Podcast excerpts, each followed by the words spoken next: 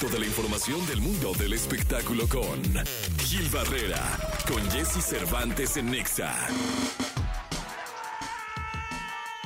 Viernes, viernes, gracias a Dios, es viernes 8 de eh, septiembre del año 2023. Está con nosotros el querido Gilgilillo, Gilgilillo, Gilgilín abriendo la mañana de viernes. Mi querido Gilgilillo, ¿qué nos cuentas? Yo creo que una de las grandes noticias para el melodrama es ver que están haciendo una nueva versión de Yo soy Betty la Fea. ¿Otra? Sí, entonces obviamente, pues para todos los fanáticos, es una historia que ha dado muchísimo, pero además lo están haciendo con una gran secrecía, o sea, están cuidando todos los detalles para que no se filtren cosas. Y creo que al final este, eso le va a dar una...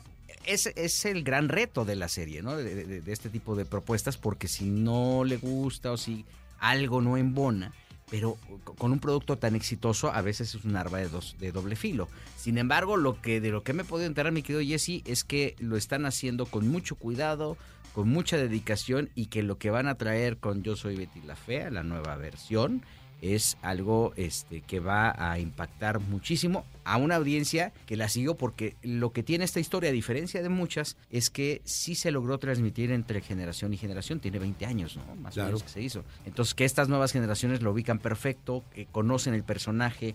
En, en Colombia hay incluso, este, te invitan a, a hacer un recorrido por la por fuera de la casa de Betty la Fea. Hay todavía este, mucho movimiento, que, que las libretitas, este, el merch este, se sigue promocionando y evidentemente creo que voltear a ver estos clásicos, darles una shineadita, cuidarlos y actualizarlos, este, son éxitos seguro. ¿eh? Oye, ¿y y se tiene nombre de la actriz y del actor? Entiendo que van el mismo elenco, ¿eh? Órale. O sea, bueno, par- parte del mismo elenco y obviamente pues esto le va a dar una... Porque también han pasado 20 años, ¿no? O sea, el Camil y la Vale. No, no, no. bebé, eh, Al el- original. El, clásico original de... Ándale, el colombiano. El clásico colombiano. Ok, ok. Sí, sí, sí, sí. Ah, ok. Entonces, este, eh, este creo que lo hace mucho más atractivo. Ahora, yo no veo, eh, fíjate que eh, traer una nueva versión de, de La Fea Más Bella, que era la que hacía Angélica Vale y Jaime Camil, sí lo siento complicado, porque escuchaba a Angélica, que ya ves que le está yendo súper bien aquí con Vaselina y está haciendo mentiras,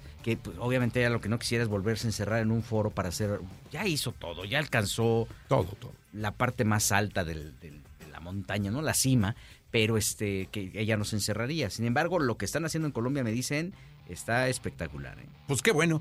Eh, mientras eh, una historia de y se haga un contenido con responsabilidad, bien cuidado, como lo van a hacer seguro, será un éxito, porque las buenas historias se cuentan toda la vida, mi querido Gil. Y esta manufactura que tienen los colombianos para, las, eh, para los melodramas este, tiene mucho cuidado en todos los sentidos.